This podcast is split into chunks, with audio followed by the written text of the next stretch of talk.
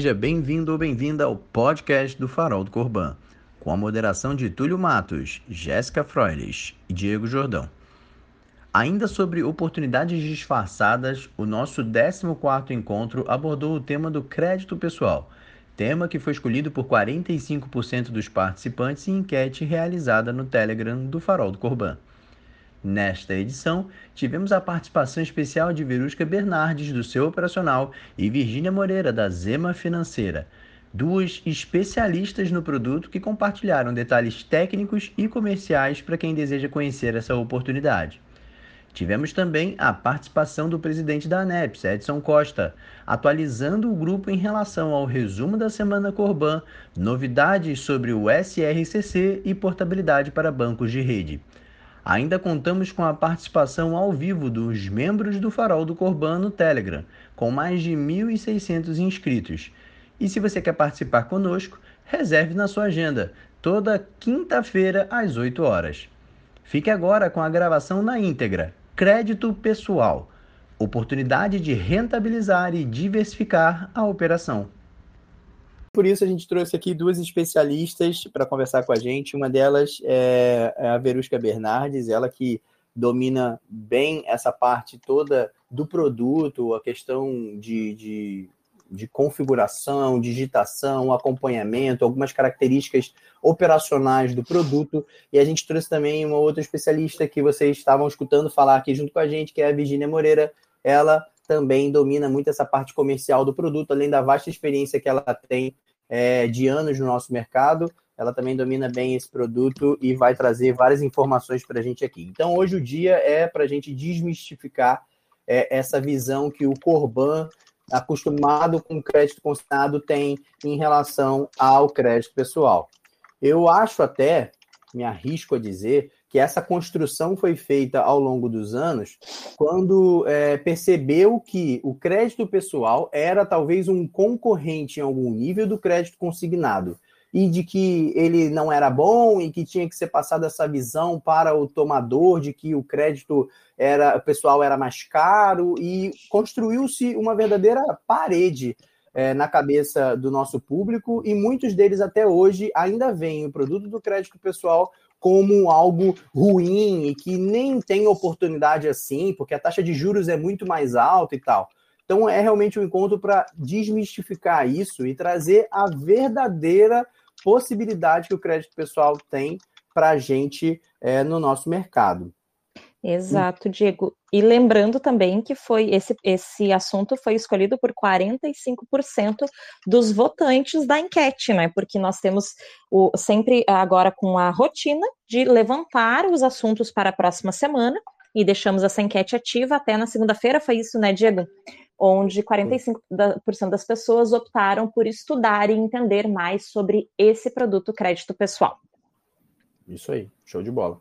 Muito bom que aí a gente tem uma noção, até eu achei legal demais hoje, é, a Verusca, ela gravou um stories no Instagram dela e ela falou Farol do Corban, o canal onde o Corban tem voz. Foi isso, Verusca? Confirma aí para mim qual é o slogan do Farol do Corban.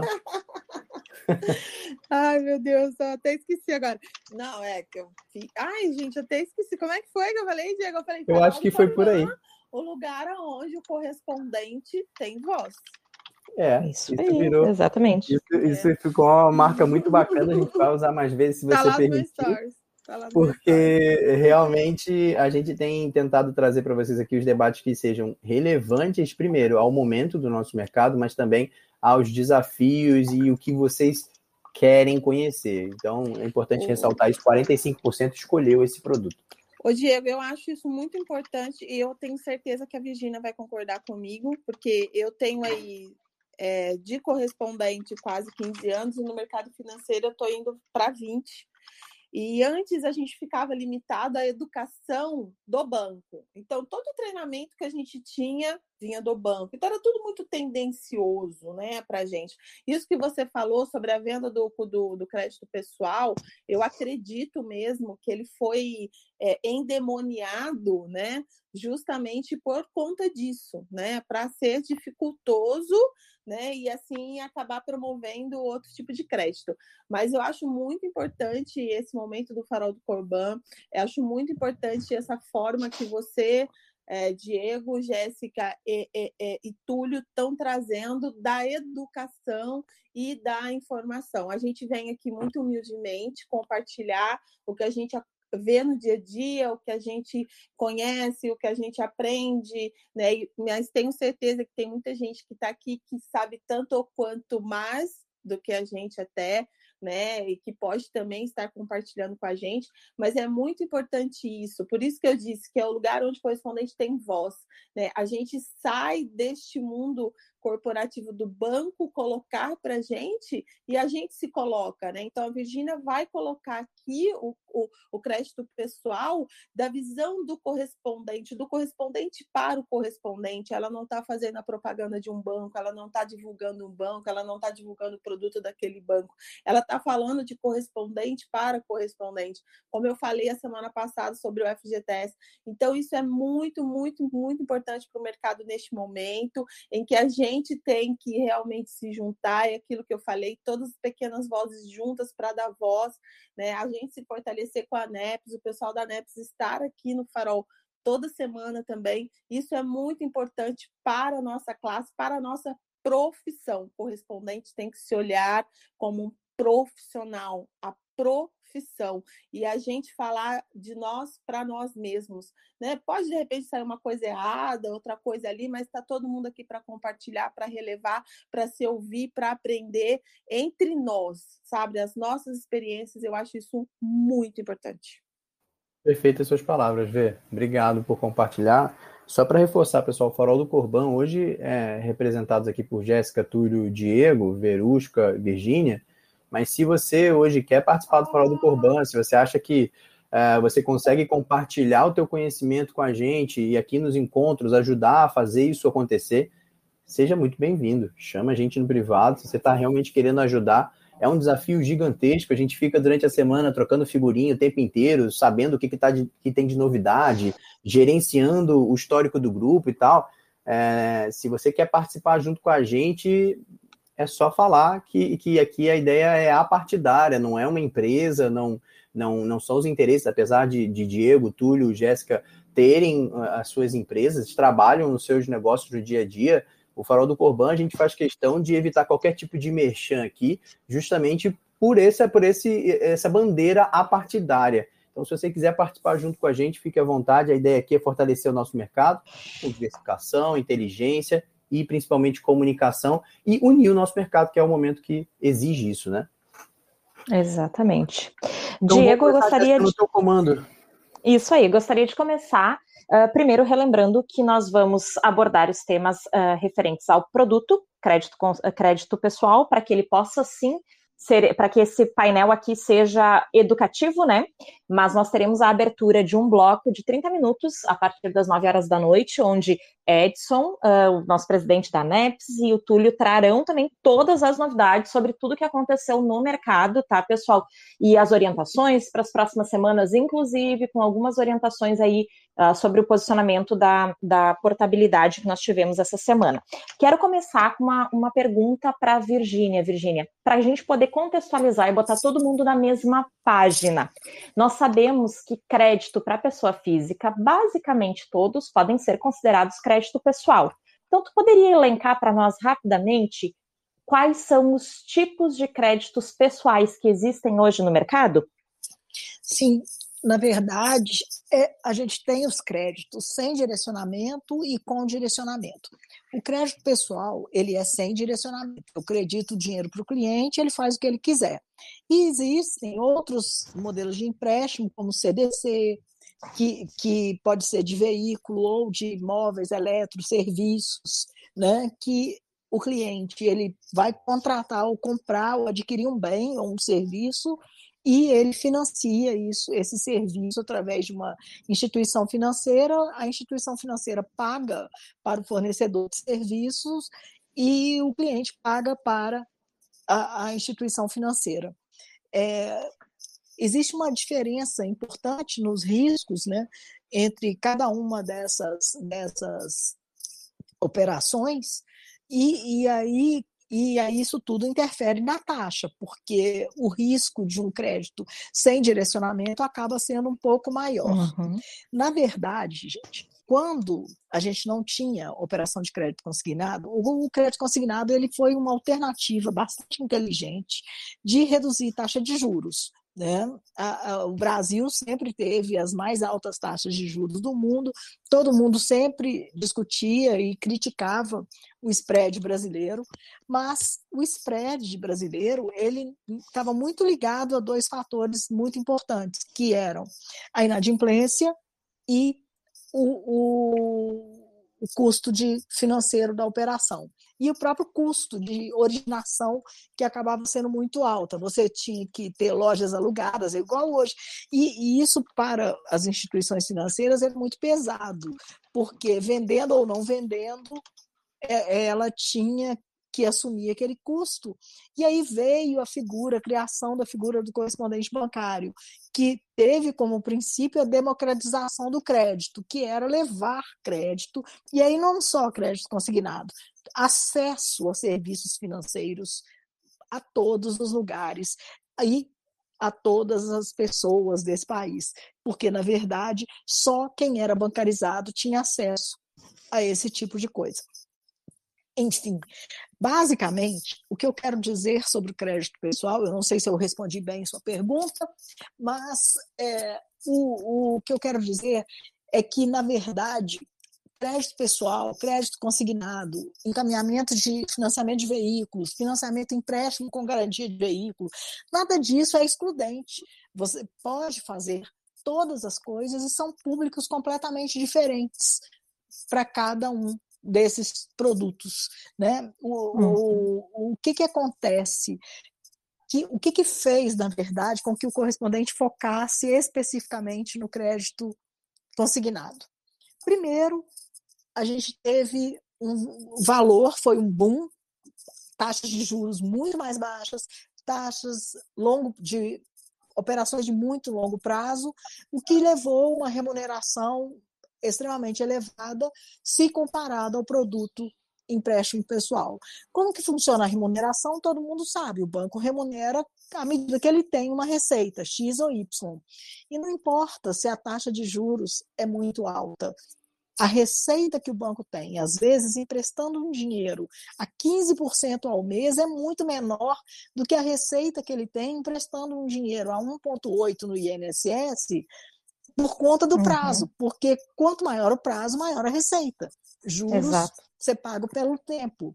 E então a diferença e o que fez com que todo mundo abandonasse o produto empréstimo pessoal foi exatamente essa possibilidade de ganhos muito maiores.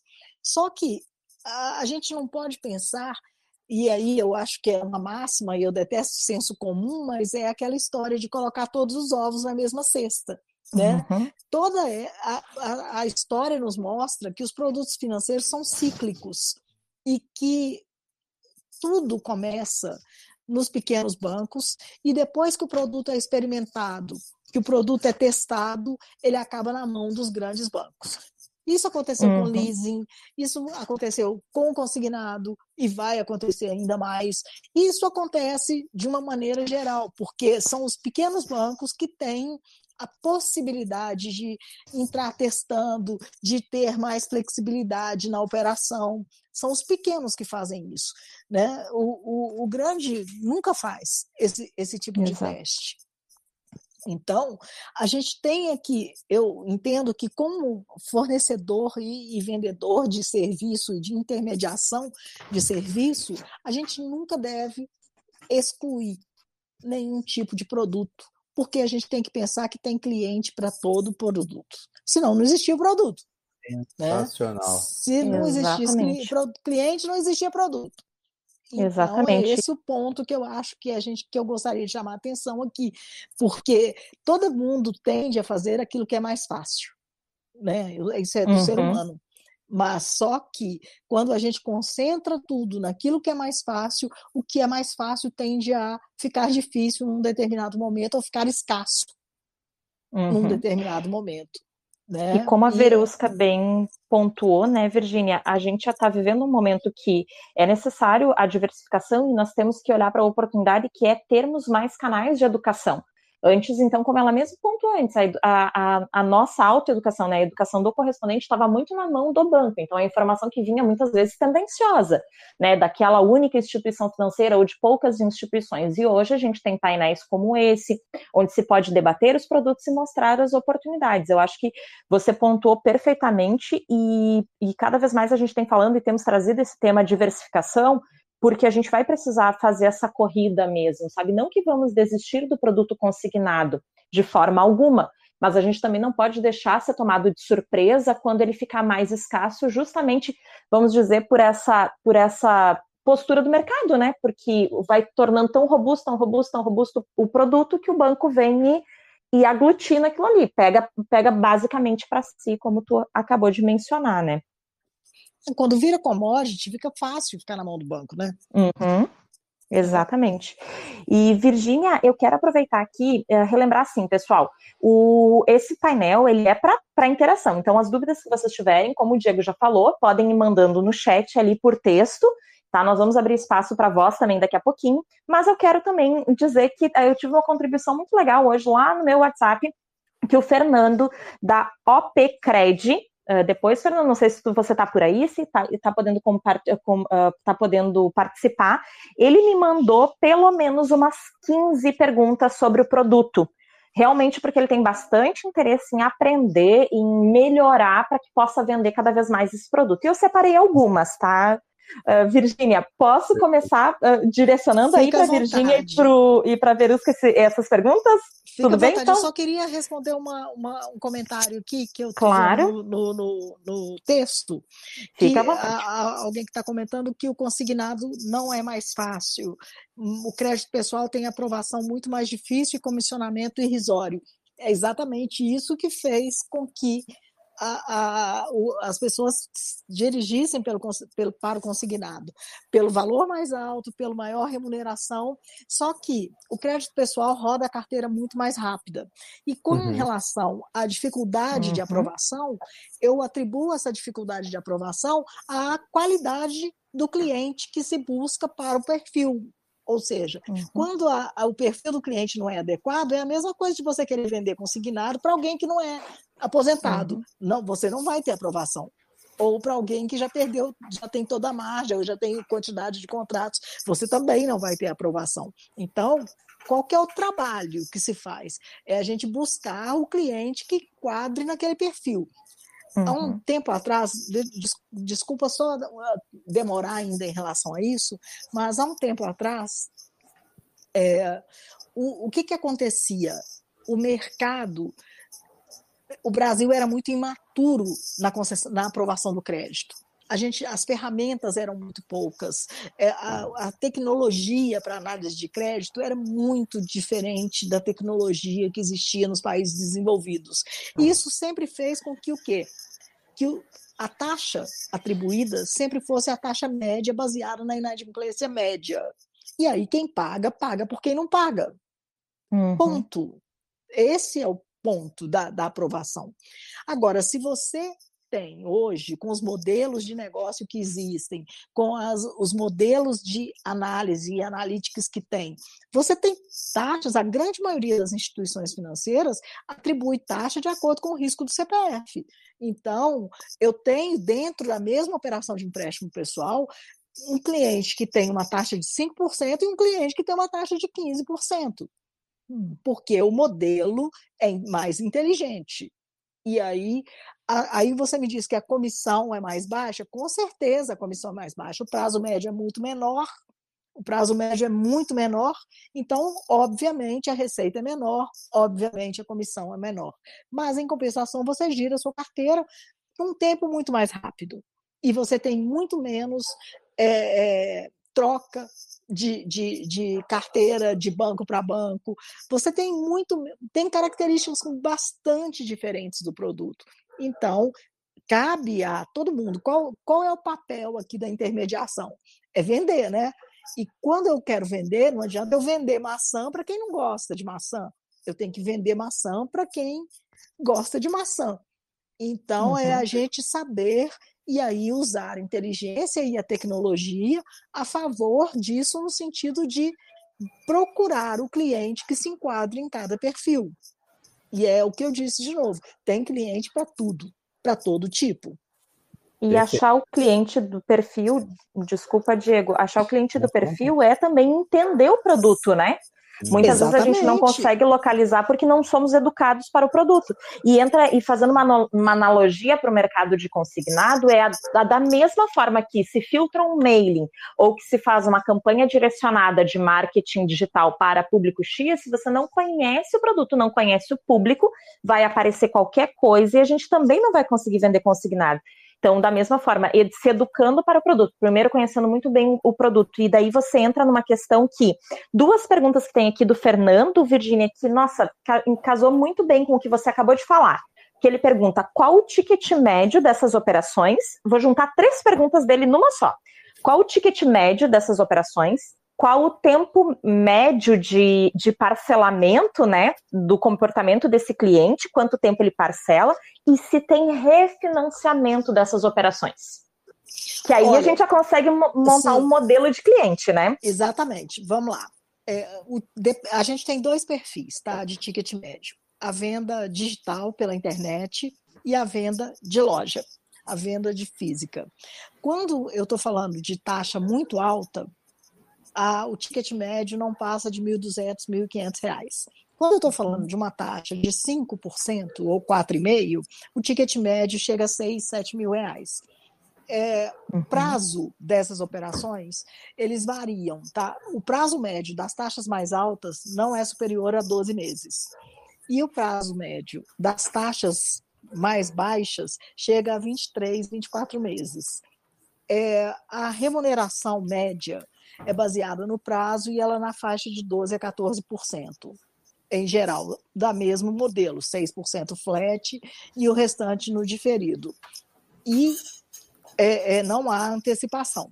Ninguém antecipa uhum. comissão, porque ah, você tem um índice de inadimplência muito mais alto, então você acaba tendo que é, fazer uma análise de risco também do, da carteira que vai estar lá. Então, não compensa fazer esse tipo de coisa.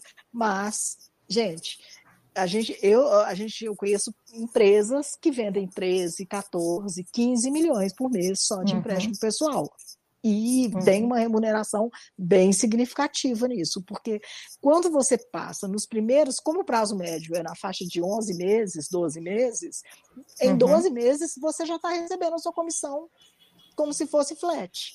Né? Uhum. Então, é, é muito não mais são, rápido. Não são 84, né?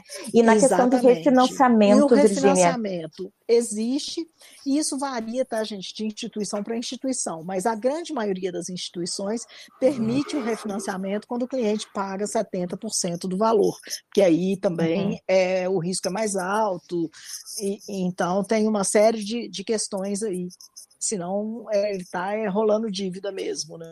Uhum.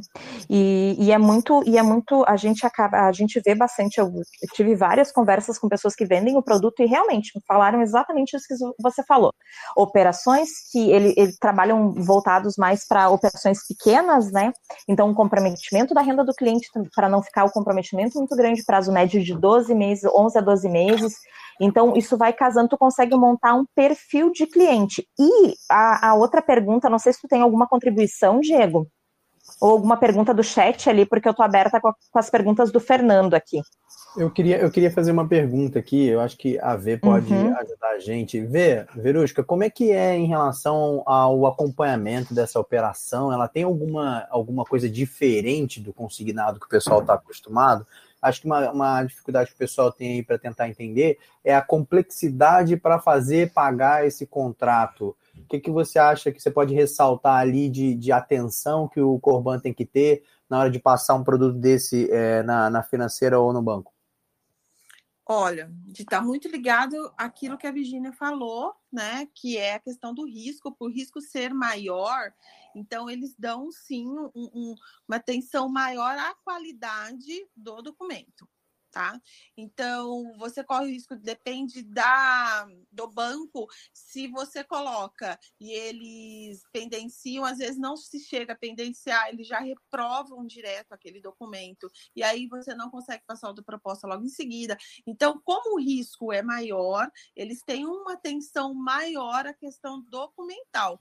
Então, falar, ah, mas é difícil para provar, porque eu coloquei, pendenciou, eu coloquei, pendenciou. Gente, vai pendenciar. É exatamente aquilo, eles têm uma atenção, é o risco, né? É sem garantia nenhuma, né? A Virginia já muito bem colocou isso para nós. Então, é, não adianta querer, ah, o banco está pedindo os três últimos olerites, será que se eu mandar dois? Não, não vai. Não vai né? Ah, o banco não faz com um documento com mais de 10 anos. Ah, mas esse documento tem 11, 12, eu vou pôr. Será que. Não, não vai. Não vai. Então, é, a gente tem que tomar muito cuidado. Então, isso dá a dificuldade da aprovação. Não, eu acho que é um pouco mesmo, é a gente que é um pouco mais relaxado devido à facilidade um pouquinho maior né, na análise documental do INSS, né, em questão de critério. Tá bom? Eu acho que essa é a grande, a grande questão é, em relação ao, ao, ao crédito pessoal, é tomar o cuidado com a documentação. Não, não, não tem outra coisa. E aquilo assim, é, é, a comprovação de renda, quando a gente está falando de funcionário privado, tá? Ele é a grande exigência. Então, se o banco está pedindo, ele quer a carteira, ele quer o último lerite, ele quer. Não uhum. adianta você mandar só uma parte. Não vai passar. Não vai passar. Beleza tá? É, e aí a análise quando mesmo quando há, há o digital é você é obrigado a anexar na proposta uma documentação para ser analisada antes do cliente fazer a análise de a formalização digital. É, e outra coisa, gente, isso também varia de instituição para instituição, tá? Tem instituição que tem modelos diferentes, que não pedem é, comprovantes de renda, que trabalham com renda presumida, é, que, que tem outros que usam modelagem mesmo, né, para análise de crédito. Em relação à identidade, ninguém abre mão. Ninguém. Identidade máxima de 10 anos. Até porque o Banco Central fica muito mais em cima na parte do conheça seu cliente e é, é, ele acaba sendo muito mais rigoroso nesse sentido. Em relação à, à, à formalização, também é um produto que tende a ter todo 100% da formalização digital. 100%. Não há. E aí, quer dizer, quando você busca esse cliente na internet, porque eu conheço muita, muita empresa que tem um percentual baixíssimo de aprovação. Por quê? Porque ele pega o cara que é consignado, que não teve a, a, o seu crédito consignado aprovado e vai jogar esse cara na financeira. Dificilmente esse cara vai ser aprovado. A perda uhum. vai ser muito grande. Então, se você se propõe a trabalhar com um produto, você tem que buscar o cliente adequado para esse produto. Então, uhum. aí é, é, você dar a informação correta. A, a, informação e a qualidade do cadastro ela é muito requerida, muito requerida mesmo. Show, legal. Bom, eu, eu queria até puxar aqui um, uma parte, tem até um comentário ali no grupo da, da, da Luciana, ela está falando sobre recalcular a rota e tal. Queria deixar claro aqui, gente, a gente está trazendo vários produtos, de, tentando diversificar legal, é, fato que alguns produtos não vão conectar com todos aqui do grupo, mas é sempre bom a gente estar ciente de novidades, como a própria Luciana está dizendo ali. E, e, a ideia que a gente quer trazer para vocês aqui, a principal ideia não é recalcular a rota, ou seja, sair da direção A e ir para a direção B. É diversificar, é ter o A e também ter o B. A diversificação é o que traz para a gente, quando o mercado do crédito consignado passa por um problema sobre autorregulação, você ter um plano B você não depender apenas do, da solução da SRCC para sobreviver. É você ter, sim, opções de continuar tendo possibilidade de trabalho. Não é só ter o, o produto A, produto B, tem que ter o C, o D, o E, tem que ter vários produtos, tem que realmente largar essa ideia de crédito consignado apenas e diversificar, pessoal. Mas, obviamente, isso não é para todos. Aí quem é, tem, que, tem que talvez botar a mão na consciência e pensar um pouquinho como fazer essa manobra. Ninguém está falando que é fácil também, mas é começar a pensar um pouquinho fora da caixa para poder ter sim um diferimento pingando todo mês ali. Isso é uma coisa que é positiva. A gente vai falar, já vem falando um pouco sobre isso também, mas uh, a gente vai vai vai falar mais sobre isso. Tulhão, eu queria eu queria puxar com você aqui alguns dados que a gente levantou, informações, até uma das imagens você já soltou aqui no grupo, eu vou eu vou soltar novamente.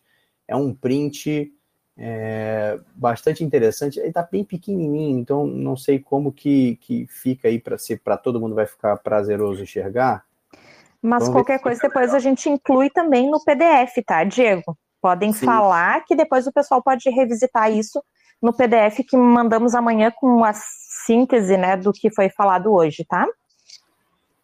Ótimo. Eu botei aqui a imagem. Túlio, o que você tem a dizer para a gente desse, desse print? Eu vou botar algumas outras coisas aqui também para você. Prontinho. Bom, gente, eu tentei novamente, acho que eu consegui mandar uma resolução melhor. A primeira, a primeira coluna vai trazer para a gente aí a evolução do saldo total da carteira de crédito, que é com recurso livre, né? Como a Virginia falou no começo, são recursos não direcionados. O dinheiro cai na conta e o cliente faz o que quiser com esse dinheiro. Desde pagar contas vencidas, ele pode financiar uma casa, um carro, não importa. Ele não vai ter que alienar um bem, não vai ter que dar nada em garantia o recurso é livre, não direcionado e é um crédito pessoal não consignado. Então você vê que de março de 2019 para março de 2021, um crescimento aí da ordem de 40 é, bi, que nós estamos falando aí, é, é o número está em milhões. Então a gente está pulando aí de 118 bi para 161 bi. Então houve um crescimento em dois anos de 36%. Se você comparar com março do ano passado, em pleno um ano de pandemia, foi um crescimento de 18% no crédito pessoal não consignado, né? A concessão em março explodiu, né? Pulou de 10 para 13, ou seja, uma variação mensal de mais de 30%, sem dúvida mostra que o produto está sendo demandado. Se não é você que está vendendo, alguém está vendendo, né? E mesmo com esse aumento na demanda, a taxa de juros ao ano variou muito pouco, de 86% para 87% ao ano. Para ficar mais fácil a compreensão, você pega na sua calculadora aí, você eleva esse número a 0,0825, que você vai encontrar a taxa média mensal que está dando 5,30, né? Ah, mas o crédito pessoal que eu estou acostumado a ver na Crefisa, na Giplan, na Help, etc., é de 15, 18, 20, 25. Gente, nós estamos falando de uma carteira de 160 bi, que aí vai contemplar toda a linha de CDC dos bancos não, não direcionados, CDC do Banco do Brasil, do Bradesco, da Caixa Econômica, do Itaú, esses bancos para os correntistas praticam taxas mais baixas, taxas médias ponderadas aí da ordem de 3,5%, 4% para aquele cliente correntista que tem um crédito pré-aprovado e um relacionamento com o banco. Aí você vai ter as financeiras que operam com o cliente de um, de uma, na sua modelagem, um cliente de baixo risco, vão operar ali com 3, 4, 5, 6, 7, 8, 9. E aí você tem o pessoal que faz operação no cheque, né? Enfim, você tem fintechs que já fazem online com 10, 11, 12, 13. E aí você tem a, as instituições que vão para um nível de risco maior e para uma inadimplência também maior. Né? Aí você vai encontrar taxa no mercado de 1.400% ao ano. Tá? O prazo médio está estabilizado em 34 meses, né, que é essa coluna de referência 2879, é a coluna prazo médio das concessões de crédito com recursos livres, pessoas físicas, crédito pessoal não consignado. Então, volto a dizer, contempla aí toda aquela linha de CDC que os bancos fazem na conta corrente, que eu acredito, inclusive, que representa o maior volume dessa carteira de 160 bi. É, a Virgínia, a qualquer momento que quiser, como tem um amplo conhecimento nessa linha, fica à vontade para fazer qualquer. É isso mesmo, é, é isso mesmo, Túlio. E, e, aí essa carteira entra até o empréstimo que você dá o carro em garantia, não é o financiamento do veículo, é o empréstimo com o carro que, o que joga um pouco o, pra, o que eleva um pouco o prazo médio, né? Mas você Exato. vê que a taxa, para chegar nesse prazo médio aí, de 36, de 24, você vê que a taxa tem que cair, porque não faz nenhum sentido, não faz nenhum sentido você financiar um, uma coisa em 30 meses com uma taxa de 15%. Isso não, não ah. é, é surreal. Tá, a gente entende que existem distorções né, a serem corrigidas e as instituições acabam alegando a inadimplência, mas vamos ver como é que estão os próximos números aí, tá? Na coluna 21035, fala-se que o percentual da carteira de crédito com recursos livres com atraso entre 15 e 90 dias é da ordem de 4%. Eu não consegui incluir acima de 90 dias, mas eu vou dar uma olhada. E no final eu vou fazer uma comparação com a provisão que a Crefisa fez no balanço 2020, tá? Eu tive acesso a esse número aqui. Na coluna 21, é, 114, a inadimplência total da carteira, ou seja, esta mesma carteira tem inadimplência média de 5%, já chegou a 8,22% lá no auge da pandemia, no momento de maior desespero lá, que foi abril e maio, o pessoal parou de pagar mesmo, travou tudo. E o 25464 é a taxa média mensal dessas operações. Né? Qual que é a taxa média mensal do crédito que o pessoal não consignar? Está dando lá o mês, como eu falei, 5,37 em comparação com a taxa média do setor público, do consignado para o setor público, é 1,26. Eu coloquei essa coluna só para fins de comparação. Né? A gente já chegou a ter nos últimos dois anos 7% lá em abril de 2019, ao mês, para o crédito pessoal não consignado. Fechou em março agora com 5,37. E o consignado público, para quem tem dúvida, né, que os bancões estão trabalhando com 0,99, está aí a média ponderada batendo em 1,26. A última coluna eu vou falar depois, Diegão, porque está relacionada à portabilidade. Eu incluí essa coluna aí só como referência, mas você vê o tamanho desse negócio, né? 160 mil bilhões de crédito pessoal é do tamanho do INSS, ainda que com uma carteira com a taxa mais alta e com um prazo mais curto. E onde que eu quero chegar com essa informação? Eu quero dizer o seguinte, que se o prazo médio da carteira é de 23 meses, pessoal, se a taxa média é 5,37, né? E se o valor dessa carteira é 160 bi, né, significa que todos os meses os brasileiros pagam uma parcela mensal de crédito pessoal da ordem de 11 bilhões de parcela mensal. Ou seja, 11 bilhões de parcela mensal é pago de crédito pessoal.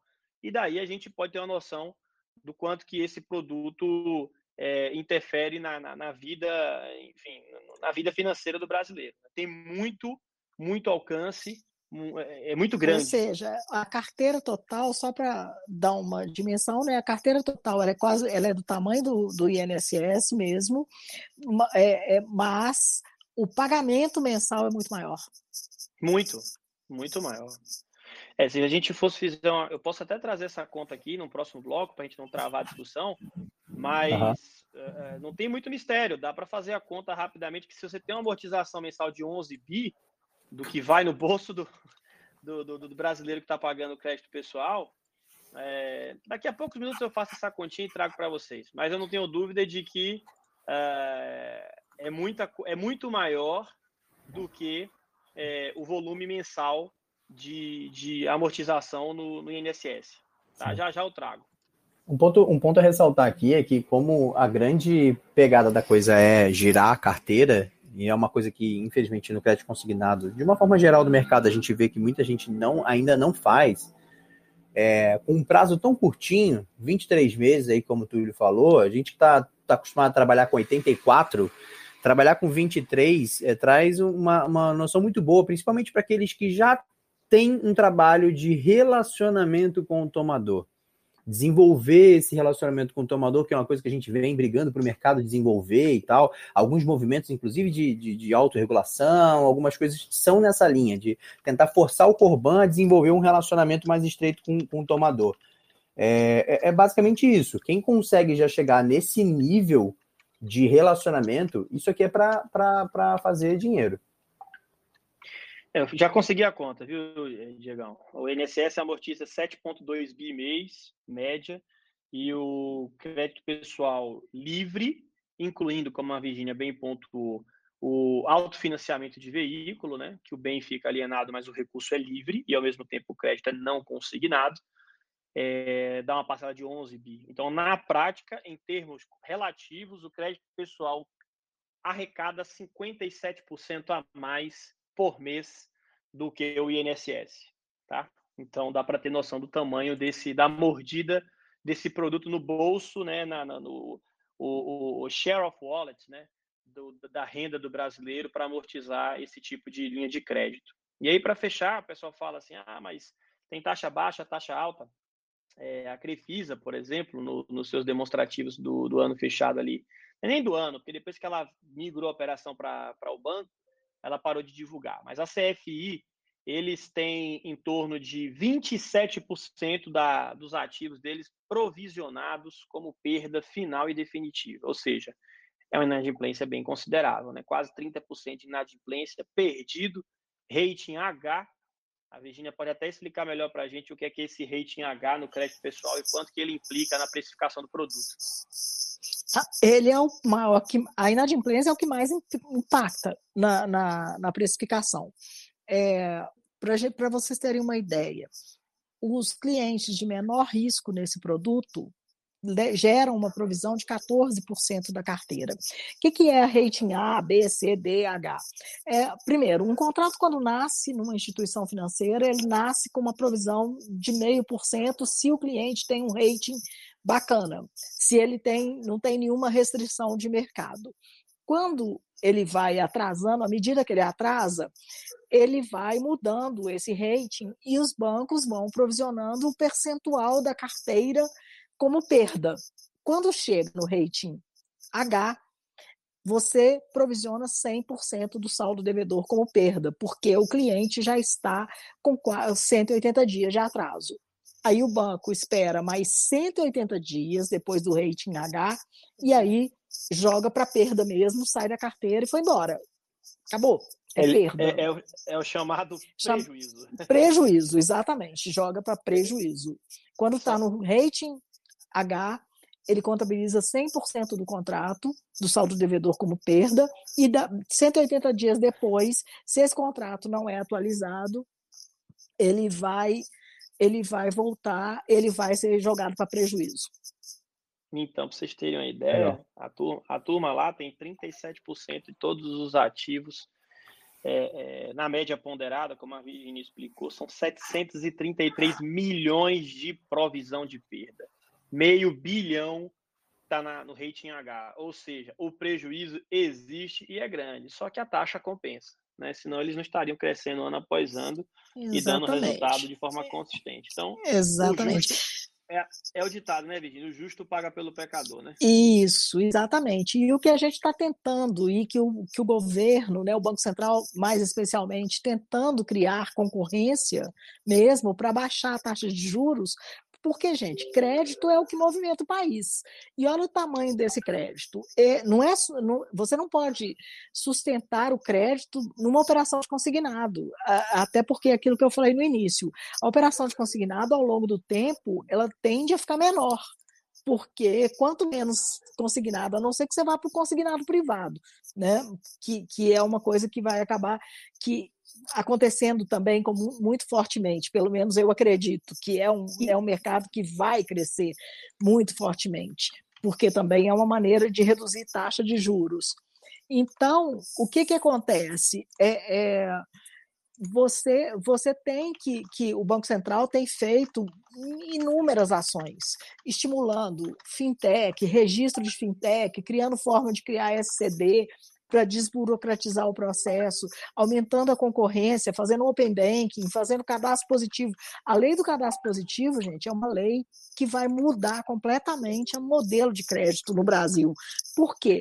Porque daqui a ainda hoje a gente analisa crédito olhando o lado negativo do cliente daqui a dois, três anos que o cadastro estiver maduro, nós vamos passar a analisar crédito olhando o lado positivo do cliente, como é feito em qualquer país desenvolvido do mundo. Sabe que as pessoas, quando têm, elas têm, passam a ter a consciência que o score dela vale dinheiro, vale taxa de juros. Então, em qualquer lugar do mundo, você entra numa loja, em qualquer coisa para comprar, você olha, a pessoa dá lá o seu score de cadastro positivo, não esse score que a gente tem aqui por enquanto. E os bancos fazem leilão para pegar aquela pessoa, para pegar é aquele empréstimo. É uma guerra, por quê? Porque o bom cliente todo mundo quer. Então, é isso que vai acontecer aqui, mais cedo ou mais tarde. O cadastro positivo esse ano já entrou com informação de todas as utilities das teles, ainda faltam outras utilities, né, que são saneamento, companhia de luz, gás, mas a partir do momento que tudo isso entra no mercado, você começa a entender a capacidade financeira do cliente sem ter que pedir contra-cheque, sem ter que pedir um monte de coisa. Essa é a tendência do mercado. Isso é o que vai acontecer e, e porque a gente vai aprender a dar crédito de uma outra maneira. E, e a gente está exatamente nessa fase de transição. E, e põe um, e dinheiro, gente, para emergência, para situação, vai sempre existir. Então, hoje, o que, que acontece? Há um determinado tempo, como todo mundo foi consignado, pouquíssimos bancos começam, trabalhavam no empréstimo pessoal. Hoje, esse mercado está começando a ser visto, inclusive pelos ban grandes bancos. Santander criou sim para fazer empréstimo, esse empréstimo rápido aí que todo mundo tem, que não é para correntista. É, o Itaú, todos os bancos estão indo para isso, e isso certamente vai obrigar instituições como Portocred e as instituições financeiras independentes a mudarem o modelo e começarem a olhar isso com outros olhos, porque senão também vão acabar fora do mercado. É, é, isso está é, tá acontecendo. É, hoje a gente está vendo uma corrida dos bancos, das instituições financeiras para o empréstimo pessoal, porque é um produto que dura, é um dinheiro todo mundo vai precisar para sempre, seja para emergência, seja uhum. para imprevisto, para qualquer coisa. Então, eu acredito muito no produto e tenho a, a minha experiência com o produto ao longo do mercado, ela é muito boa. Bom, a gente está chegando bem. aqui, são 8h56, a gente tem um compromisso de tentar manter o nosso encontro sempre com uma hora e meia. A gente hoje começou um pouquinho atrasado, teve pessoal chegando e tal. Queria tentar aqui pedir para ouvir. Verusca, você consegue trazer para a gente aqui um, um resuminho de dos quesitos operacionais, que é o que te compete, que é o que você manda bem pra caramba aí, um resuminho é, do que o Corban tem que ficar atento nesse produto do crédito pessoal. Depois eu vou trazer a mesma pergunta para a Virgínia, para a gente trazer nesses aspectos mais comerciais, características de produto, perfil de cliente, o que, que a gente não pode deixar de trazer nesse encontro de hoje, para a gente caminhar aqui para a finalização desse assunto, tendo em vista que muita gente está aqui também aguardando para a gente saber sobre a Semana do Corban. Nosso presidente Edson Costa está por aqui com a gente ainda, Túlio também. Temos várias novidades bombásticas é, em relação a SRCC, bancos de rede e etc. E aí a gente tentar manter o nosso encontro aí dentro do, do previsto. Berusca, o que, que você tem para a gente aí, resumão é, sobre essas características do produto?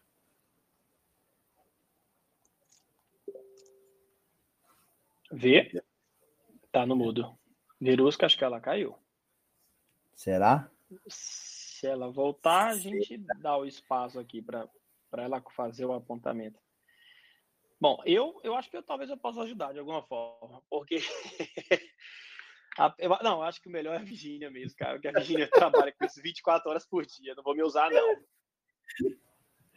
Virgínia, ajuda a gente, enquanto eu tento resgatar. Reformula a, a pergunta. Reformula a pergunta. É, é basicamente, é, a gente está é, a gente está caminhando agora para um, um final dessa primeira etapa do nosso encontro e, e, quais informações você acha que a gente ainda não trouxe aqui, mas que são importantíssimas é, para o pessoal conhecer sobre o produto? Bem, é, eu acho que a gente tem que saber onde se cadastrar, como se cadastrar, né? quais são as exigências do mercado em termos de cadastramento de correspondente. Para cadastramento, elas, as exigências são basicamente as mesmas do consignado. Tempo de empresa, não pode ter restrição cadastral, CNPJ, basicamente as mesmas coisas.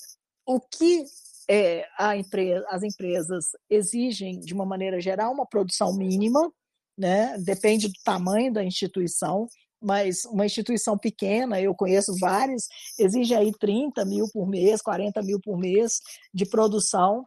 Agora, gente, é muito importante. Não existe nenhuma instituição que opere hoje só com taxa de 4% e 5%.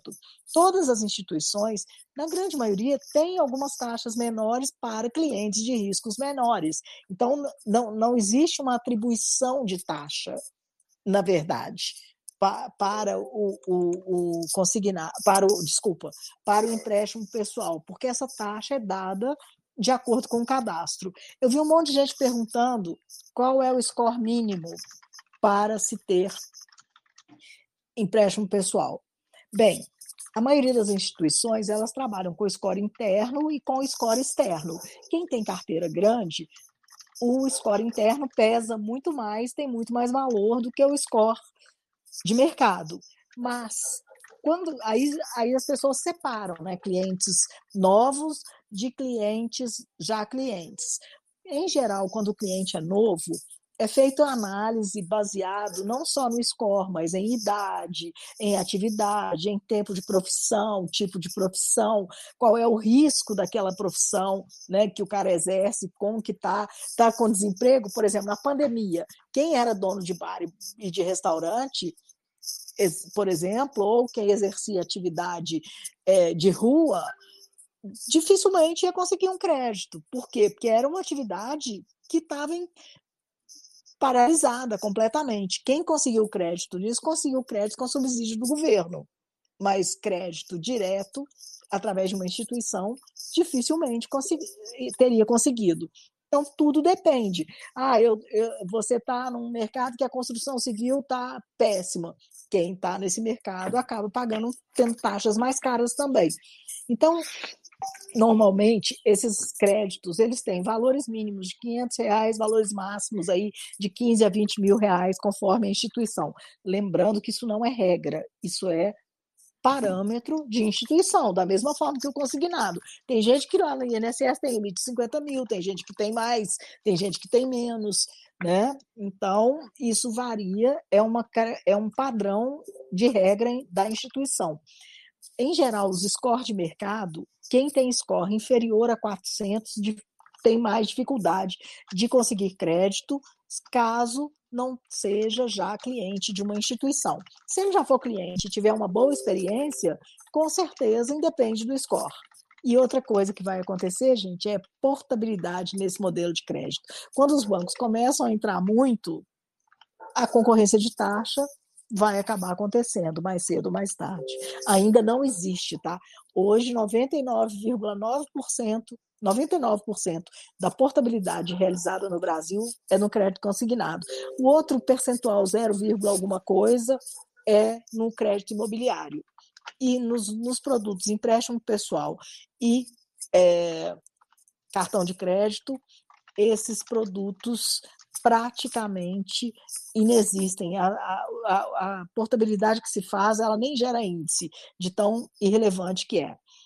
Um, uma novidade que vai acontecer também, gente, é portabilidade de cheque especial, de saldo devedor de cheque especial.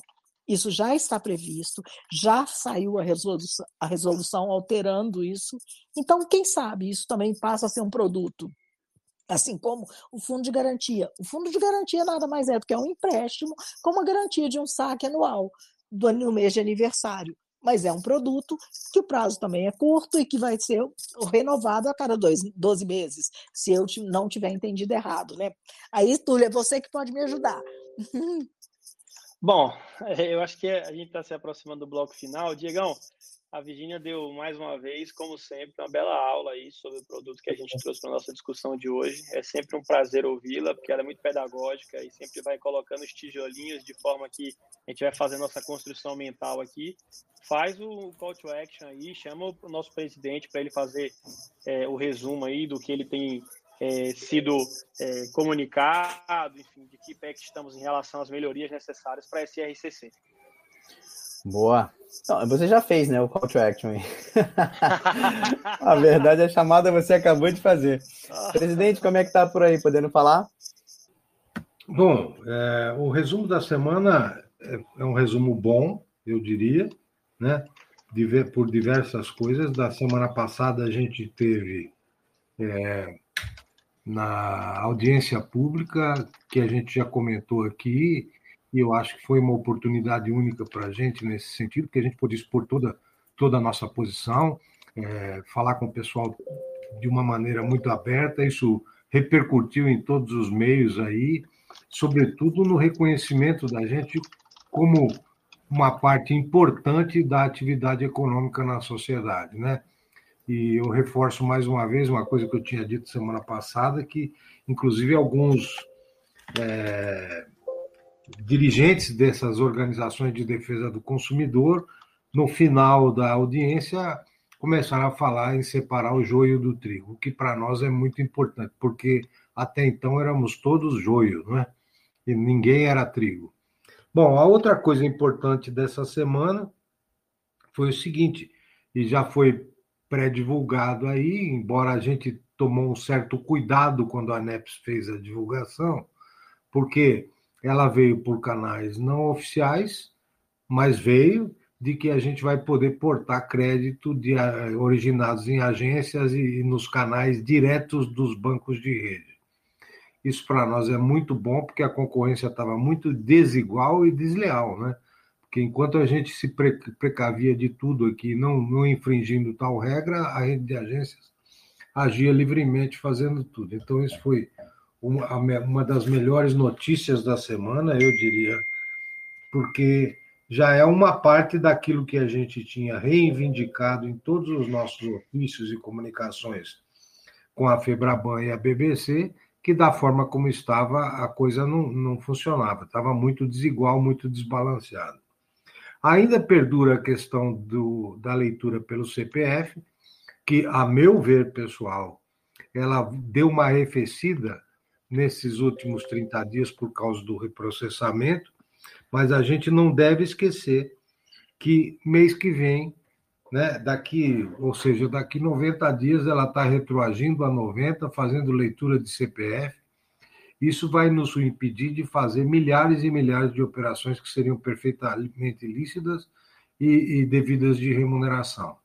Portanto, a gente hoje é, resolveu é, atenuar um pouco o nosso ofício à Febraban, que vai ser distribuído amanhã, meio que também colocando eles numa posição que fica difícil decidir o contrário, que é assim, ó, a gente achou ótimo, as notícias da portabilidade chegaram na gente, não de maneira direta, mas a gente, se, se a decisão for essa mesmo, a gente acha que é um bom progresso em relação à livre concorrência. Né? Agora, vamos continuar, vamos esperar um pouquinho e vamos bater na questão do CPF, porque não pode ser mantido dessa forma.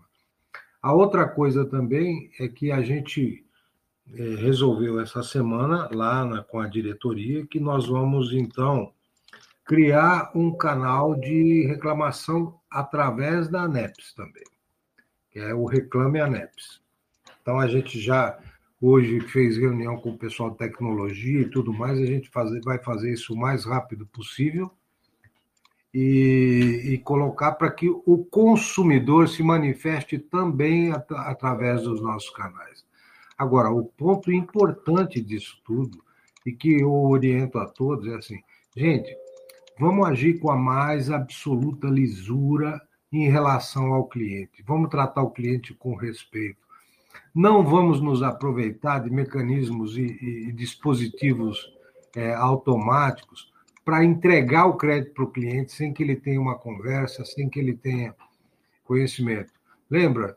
Uma coisa que eu falo sempre: toda essa tecnologia é muito importante, mas ela tem que ser uma extensão dos nossos sentidos. O que é a extensão dos nossos sentidos? É a gente perceber melhor o cliente, entender melhor as necessidades, olhar para ele, para onde ele, ele está olhando, né? Porque se a gente quer ter sucesso, a gente tem que olhar para a mesma, na mesma direção e no mesmo sentido que o cliente olha, e não olhar para o cliente. Dessa maneira, a gente percebe melhor. Então, a nossa tecnologia tem que ser para entender melhor, para saber melhor o que o cliente precisa, para fazer a oferta certa, nunca para tirar vantagem de uma situação. A gente sabe que tem muitos correspondentes aí que, que se utilizam de dispositivos automáticos para entrega do crédito, até mesmo sem o cliente participar disso. A gente sabe que tem milhares e milhares de liberação em cartão de crédito consignado sem anuência do cliente. No momento em que a gente abrir um canal para receber esse tipo de reclamação, e essa reclamação chegar na gente e for procedente, nós não vamos ter que, nós não vamos, quer dizer, nós não poderemos deixar de cortar na própria carne para dizer que a gente é um segmento sério, que a gente é um segmento correto e que a gente está aqui trabalhando e que 80%, 90% de todo esse, esse mundo inteiro que trabalha aqui, que são mais de 1 milhão e 700 mil pessoas na cadeia produtiva do correspondente, não seja sério. Então, o que a gente orienta é que tomem o máximo de cuidado no relacionamento com o cliente, porque quando a gente abrir essa porta, é diferente de ser punido pela Febraban, que a gente pode dizer que é injusto, não é justo, que é aquilo, que é aquilo. Porque também lá, na autorregulação, a gente tem que convir que alguns correspondentes agiram fora da linha e vão merecer uma punição. Agora, quando a gente tem que fazer isso, a gente mesmo, a gente tem que ser muito mais severo, entendeu? Então, minha orientação é nesse sentido: utilizem a tecnologia da melhor forma possível, mas nunca para tirar vantagem do cliente. Sempre para que a gente tenha uma melhor venda, uma melhor oferta. Essa é a minha mensagem de hoje aí para o grupo todo. Eu agradeço muito mais uma vez a participação e agradeço a paciência de vocês de estarem conosco até essa hora. Muito obrigado.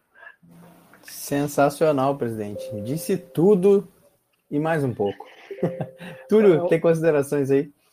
Olha, eu, eu só reitero, eu compartilhei um áudio, que às vezes eu tenho a tendência até a me estender, compartilhei um áudio de quatro minutos em alguns grupos aí, e eu tenho me antecipado e declarado meu apoio total e restrito para o próximo ciclo da, da, da ANEPS, para que a gente possa ter o Edson por mais pelo menos uns 40 anos aí, enquanto ele tiver disposição e energia, eu estou com o presidente no abro porque realmente ele não tem um olhar somente para o canal, né? ele tem um olhar sistêmico de atender também as expectativas do regulador, mas também dos órgãos de defesa do consumidor e voltado para a satisfação de fato do cliente, que é quem paga a conta.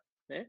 Quem paga a conta, nesse caso do consignado, principalmente falando do INSS, né? que é a maior, é a maior é, é, alvo desses correspondentes que aqui que conversam conosco no Farol, apesar do, dos números do SGS já darem conta de uma carteira de 250 bi no setor público contra 170 no INSS.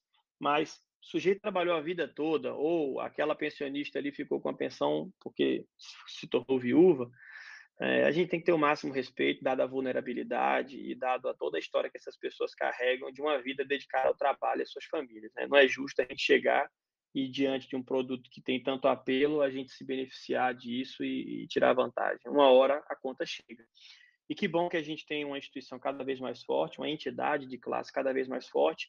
Parabenizo a iniciativa do, do Reclame Aneps, acho que é crucial, não, não, não chega em melhor momento, dá uma sinalização clara do, do, do, do propósito ético da ANEP de fazer a limpeza que é necessária, e a palavra é limpeza mesmo, que infelizmente a gente tem em qualquer segmento, e no nosso não seria diferente, aqueles que não devem fazer parte, que precisarão, precisarão ser extirpados é, com todo rigor da nossa categoria. Né? Em termos de oportunidade, o presidente mencionou que de fato foi veiculado né, de maneira extraoficial. Nós temos a expectativa de que haja uma nova reunião na próxima quinta-feira, esta em definitivo, para homologar a decisão. Eu vou até pedir para o presidente recuperar. Presidente, eu estava levantando, me parece que a ANEPS protocolou o ofício no Banco Central, foi no dia 19 de abril ou foi no dia 20 de abril? Me corrija se eu estiver enganado. É, é 7, 14, né? Cadê? 7, 14, 21. O prazo deles para é. se manifestar não estaria acabando agora? Como é que ficou isso? É, em tese eles teriam 20 dias para responder, mas você sabe como é que é o órgão público, né? Se a gente não respeita as regras, eles multam, pune, faz o diabo, mas eles sempre atrasam um pouco. Eu espero que a resposta chegue aí nos próximos dias, no início da próxima semana. Acho que, que o importante dessa fala, presidente, é resgatar. A gente não pode ser inocente nem romântico. O, o ofício tem trazido efeitos e, naturalmente, eles não vão alardear isso aos quatro ventos, até porque muitos deles trocam de cadeira constantemente. Hum. Um está no banco X, daqui a pouco é presidente do banco Y, daqui a pouco é membro do conselho XPTO. Então, como há essa dança das cadeiras, com todo respeito à instituição, não quero jamais aqui levantar nenhum, nenhum falso em relação ao Banco Central, talvez seja uma das instituições que melhor funcione no, no, no órgão, entre os órgãos públicos brasileiros, né? O sistema financeiro, é, e, e, a Receita Federal são os órgãos mais é, bem regulados e mais bem auditados. Mas o que, é, o que é claro é que existe um certo corporativismo, e eu tomo a licença aqui de falar e assumo a responsabilidade pelo que eu estou falando, porque eles se conhecem, se preservam, preservam as próprias carreiras, e é natural que estejam se conversando nos bastidores a fim de promover as mudanças que são necessárias. Né? O ofício da ANEPS foi perfeito, foi brilhante, né? se assim eu puder fazer esse tipo de julgamento, humildemente faço, dentro desses 16 anos de consignado aqui, eu quero reiterar o meu, o meu elogio à, à precisão e à assertividade e ao rigor técnico, inclusive, que a ANEPS e o corpo jurídico produziram naquele documento. E eu não tenho dúvida, e ouso aqui dizer, sem nenhuma falsa modéstia, de que a entidade tem promovido, pelo canal institucional, as melhorias que estão acontecendo.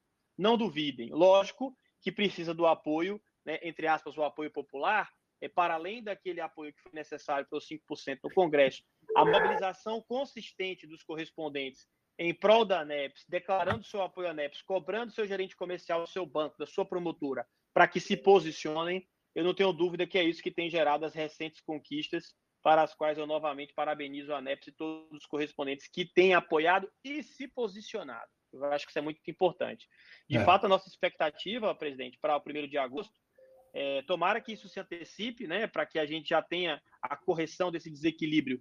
A gente feche esse primeiro semestre, porque eu não tenho dúvida que se a gente parar para analisar o volume de concessão o que é que os bancos concederam, né? Entre o público e o, o, o público e o INSS, né? Vindo numa média de 10 bi no público e uma média de 7, 8 bi no INSS. A gente pegar esses números dos últimos 12 meses e atribuir 70% dessa concessão aos bancos de rede, é, é 100 bi de mercado de carteira endereçável para a portabilidade. São 100 bi de carteira endereçável para a portabilidade. E eu diria que, comparativamente à oportunidade do FGTS, que a gente acabou nem entrando no detalhe ainda, e que se compõe uma linha de crédito pessoal, que se você for olhar o pé da letra, ela é semi-consignada, né? Porque está autorizado lá o desconto direto, né? A verbação direta. Eu diria que o consignado vai dar um pulo gigantesco no segundo semestre, porque a gente vai estar com a margem de 35%, com a voltar a aportar os bancos de rede, e eu, eu, faço essa conta com muita, muito conservadorismo, de que são, são 100 bilhões a carteira bloqueada, né? Os 438 bi de depósito da FGTS, eu diria que a valor presente, o público endereçável, que tem interesse também, seguramente nós estamos falando de mais 70 a 100 bi. Então, para o mercado endereçável pelo canal Corban, estarão à mesa, talvez aí 230, 250 bi, que ao meu ver, representa aí um cometa Halley passando no segundo semestre. Minha percepção está errada, presidente? O que é que você tem a dizer sobre isso? Não, de maneira alguma, sua percepção está absolutamente certa. Em relação ao Banco Central também, eu concordo com você que. Mas eu também não tenho vergonha de falar, porque eu já falei isso para vários diretores do Banco Central, que eles são o Banco Central de quatro bancos. E que isso não pode continuar dessa forma. Né? E as legislações, e as, não vou falar legislações, mas as normas muitas vezes são extremamente influenciadas pelo desejo dessa concentração absurda que a gente tem no mercado financeiro e que não deveria ter sido permitido com tanta facilidade. Mas eu, a, a, a, a propósito, o nosso recurso de cobrança está pronto, nós só estamos esperando para apertar o dedo no gatilho se no dia correto eles não responderem. Agora, no mais, eu acho que o mercado é bastante promissor para o segundo semestre. Nós precisamos, de qualquer maneira, resolver essa questão do CPF, porque ela vai nos privar de uma infinidade de operações. E isso não está correto. Com certeza. Olha, está todo mundo meio mais calmo agora com esse reprocessamento, porque recebeu de volta comissões retidas indevidamente. Mas não se iludam. Assim que correr o período de 90 dias, e já passamos 30, né? Do, do mês passado para esse mês, vai voltar tudo a mesma carga, porque a leitura começa a ser feita retroativo, e quando você lê por CPF, você inviabiliza, por exemplo, um contrato de INSS inviabiliza nove outros que poderiam ser negociados. Só no INSS, que são nove linhas, né? Mas tem, é. a maioria dos convênios tem oito, nove linhas. Então você É um absurdo. É. é um absurdo, é um absurdo completo.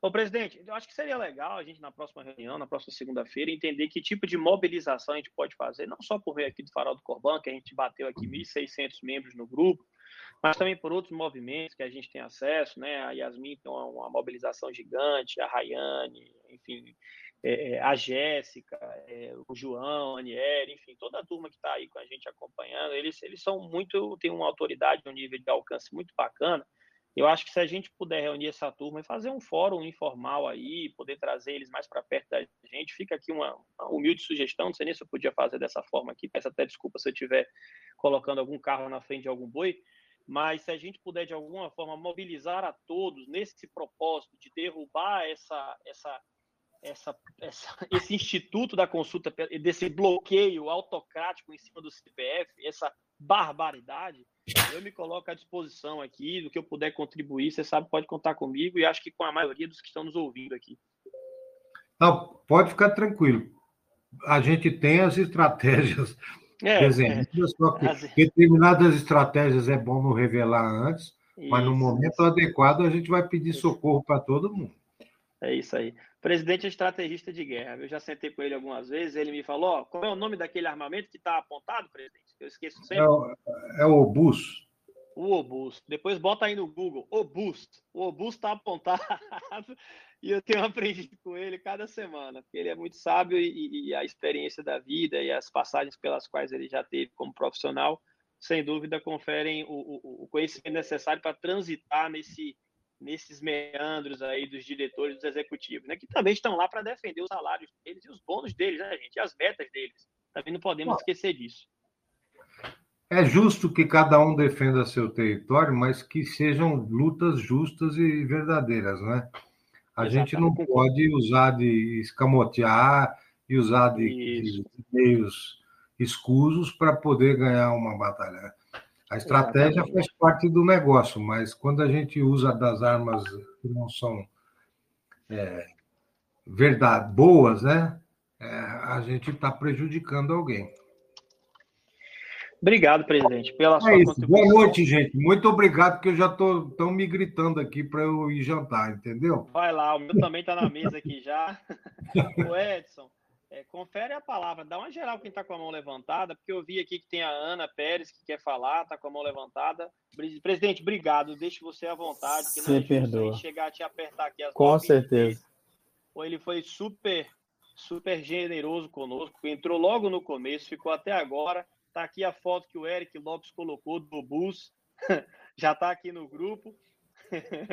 E aí, Igão, faz o, faz o apanhado geral aí, é. vê se a, se a Ana ainda quer falar, ela baixou a mão, vê que a Jéssica... Eu, eu liberei ela. Liberei a Ana para poder falar aqui. Ana, se você estiver querendo fazer a sua pergunta, pessoal, essa é a hora. Se você tem dúvida, manda para a gente aqui no chat. E aí, só para declarar aberto aqui, eu acabei de publicar isso aqui lá no Instagram do Farol do Corban. Se você não segue ainda a gente lá no Instagram, por favor, mandei o link é, para vocês deixarem a opinião de vocês, a sugestão de vocês para tema da próxima semana.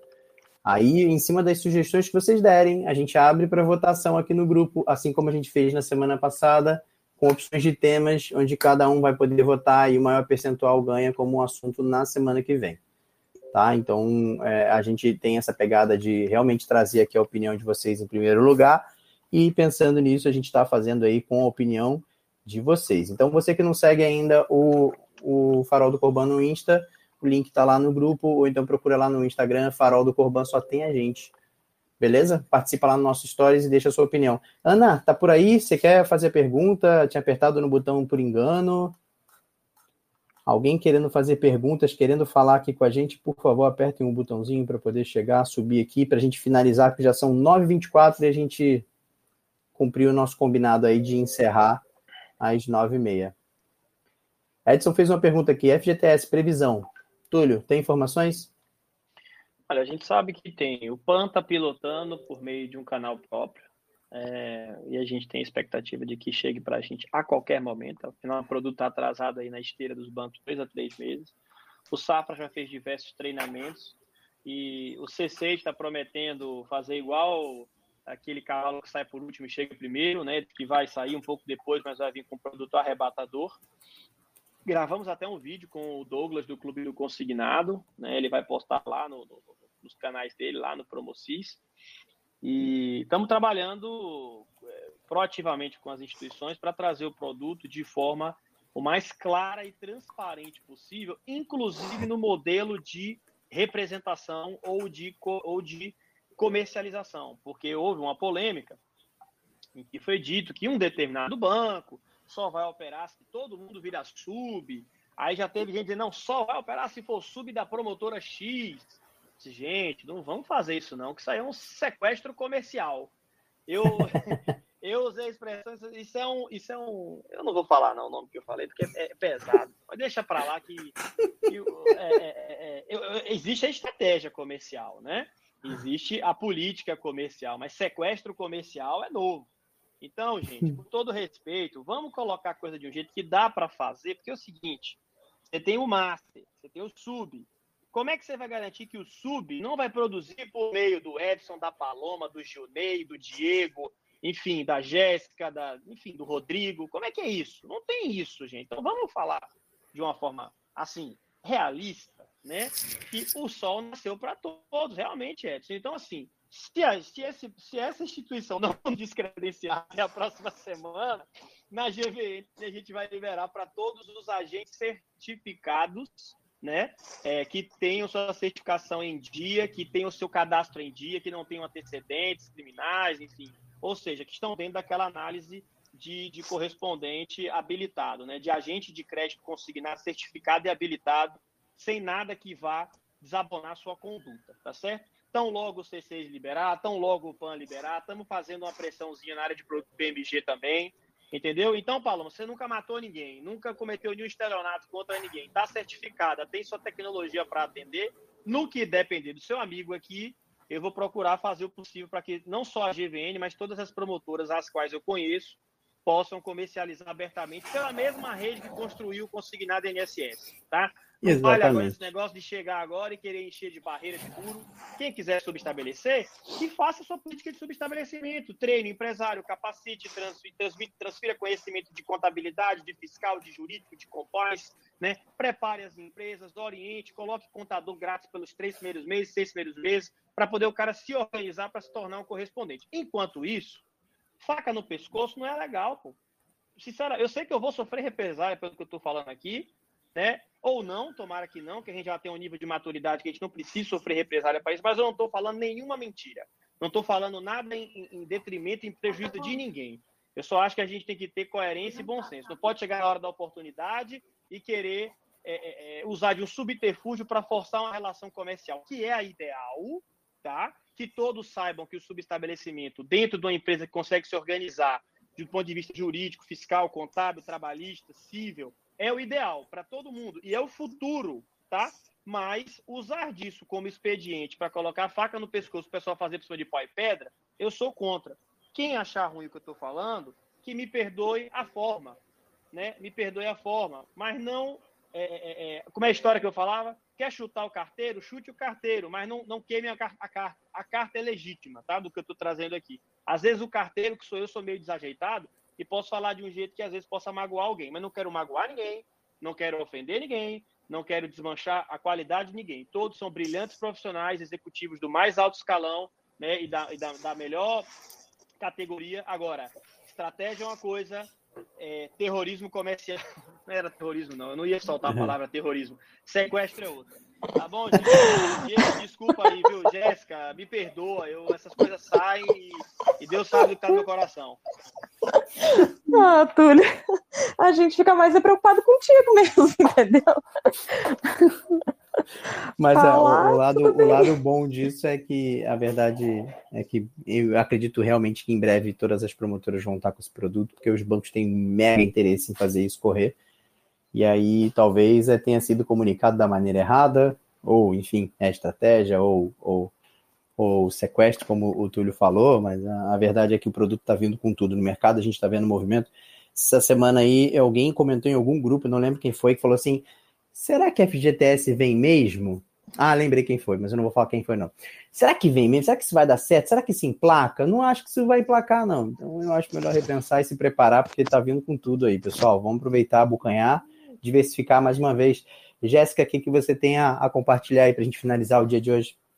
Na verdade, eu só queria dar a palavra rapidinho para o Eledovino, que ele ergueu a mão já faz um bom tempinho, liberei o microfone. Se quiser falar um, um minutinho aí. Não, é, é, eu queria falar para o meu querido amigo Túlio que o orgulho que eu tenho dele por falar a verdade, por falar todas as coisas que eu gostaria de dizer, eu gostaria agora de deixar publicamente aqui meu agradecimento e, e a minha admiração é, por ele ter iniciado e pelo Diego por ter é, permitido tecnicamente essa congregação que o Farol do Carbono do Farol do Corban está permitindo e para você também, Jéssica, que acompanha há algum tempo e que tem liderado muita gente, tem inspirado muita gente.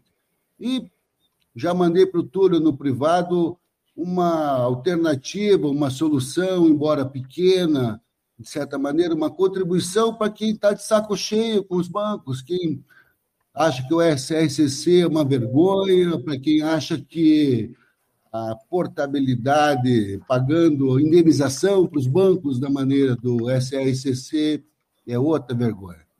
Então, só uma boa noite, muito obrigado por poder compartilhar com vocês, minha gente. É, não sou candidato a nada, né? não vou repetir o Collor, mas a gente está num momento que a gente pode dar o troco nos bancos. A gente está sofrendo há muito tempo. Eu já fui correspondente bancário, hoje estou talvez do outro lado do balcão, mas, de certa maneira, o sucesso de cada correspondente bancário, de cada um de vocês, lutadores, pessoas que estão aí, alguns há muitos anos e outros entrando agora, mas que estão sofrendo, que estão sentindo que trabalhar honestamente às vezes é muito mais difícil do que observar os fraudadores, os ladrões roubarem margens, roubarem contratos. Mas tudo vai dar certo, porque quem trabalha honesto vai perseverar. Obrigado, pessoal. Boa noite. Obrigado pela oportunidade. E desculpa se até me emociono, porque estou nesse ramo há muito tempo, já vi banco entrar, banco sair, e continuo vendo os meus amigos aqui, é, muitos deles que já fizeram negócio comigo, outros que nunca fizeram, mas tenho certeza que nesse grupo que foi criado pelo Diego, né, que permitiu, por meio do Telegram, a democratização das ideias e dessa, dessa troca de informação, é, é uma pessoa que a gente tem muito a agradecer. E não só os fundadores, cada um de vocês que é participante, que está ouvindo a gente, que está lendo, é uma pessoa que é especializada, é uma pessoa que estudou, que está tentando ganhar vida no ramo que os bancos tentam cada vez mais dificultar. Então, muita gente fala em união num ramo que é cada um por si Deus por todos, não vamos ser inocentes. Mas, dentro do possível, a gente tem alternativas, a gente pode fugir ao SRCC, a gente pode trabalhar pelo bruto, pelo que gera de endividamento em cada cliente.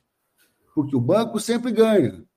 E a gente que faz a operação andar vive de migalha. Isso tem que mudar. Isso tem que mudar. Chega. Perfeito, Ledovino. De fato, você tocou a todos nós aqui de forma semelhante ao que aconteceu com a Elizabeth nas primeiras Sim. edições, né? Porque está se repetindo aqui, num, lógico, num outro momento, né? mais adiantado, e, e a gente está com o corpo um número de pessoas maior que nos acompanha aqui, pode ter certeza que o seu o seu depoimento aqui, né, o seu seu vou dizer que se for o seu discurso, apesar de você ter dito que não é candidato a nada, mas você fez um discurso, né, um discurso muito muito consistente, muito coerente, que nos enche de esperança, né, de estar mobilizando as pessoas que têm de fato interesse pela preservação do canal.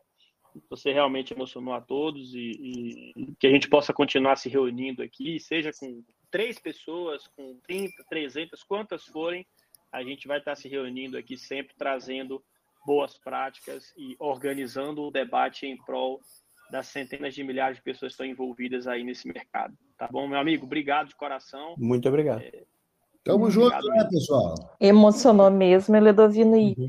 agradecemos as palavras e fica sempre o microfone aberto. Às vezes a gente vê as pessoas levantando a mão, a gente libera, às vezes acaba não, não querendo falar, mas a gente quer fomentar que, que essa é uma iniciativa de todos, que foi iniciada assim lá pelo Túlio, né, pelo, uhum. pelo Eduardo, e no iníciozinho o Diego fez o Diego foi brilhante quando trouxe para essa plataforma, Ledovino, como você falou, e nós estamos aqui contribuindo para essa união. Então lembrem, pessoal, o farol do Corban é do Corban. Então fiquem sempre à vontade para falar, para né, levantar a mãozinha.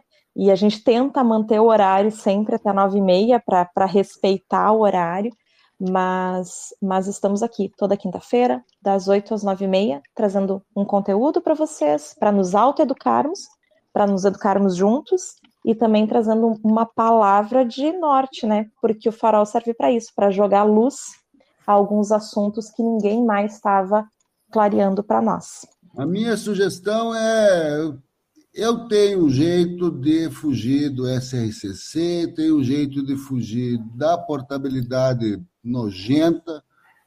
Quem quiser conversar mais, me chame em particular. Não é, isso não é um comercial, isso é uma troca de ideias, porque eu tenho um processo e estou aprimorando ele. E é com vocês que estão trabalhando todo dia que eu vou melhorar isso. Então, quando eu falo que eu estou do outro lado, de lá do balcão, é que eu posso compartilhar com vocês algumas coisas que eu aprendi com a tecnologia de banco, com a visão de banco, com a visão de quem está averbando, desaverbando.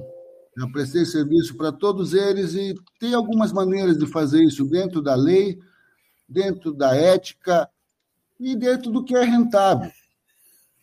Simples assim. Perfeito. Não tem milagre, não tem crime, não tem confusão. Aliás, procuração pública em cartório, acho que não tem cliente que vai achar que isso é fraude, né? Então, não, o Eledovino vem montando esse produto já, já, tem um tempo e ele, ele montou uma tecnologia. Estamos trabalhando, mas a gente, como eu, digo, como eu falei para o presidente, ele não é secreto, mas ele é discreto. Isso. muito bem. Boa. Muito bem. Muito bem. Virginia, você quer fazer considerações para a gente fechar o tema de hoje? Agradecer aqui primeiramente a tua participação hoje foi fantástica. Você e Verusca ajudaram muito. Verusca acabou de mandar uma mensagem aqui através de outro telefone para mim, dizendo que o telefone dela simplesmente apagou, estava com bateria, ela não sabe o que aconteceu, pediu desculpa para não estar aqui com a gente até o final para se despedir. Mas, Virginia, eu queria muito agradecer em nome de toda a comunidade aqui a tua participação, sempre rica, sempre trazendo é, um assunto e compartilhando muito bem com a gente, com toda a tua metodologia para explicar, para ensinar. Então, mais uma vez, muito obrigado pelo tempo que você está disponibilizando estar aqui com a gente. Eu que, eu que agradeço, gente. Para mim é, é um prazer compartilhar. É, eu acredito muito no compartilhamento de conhecimento. Acho que a gente só cresce se a gente troca ideia, né?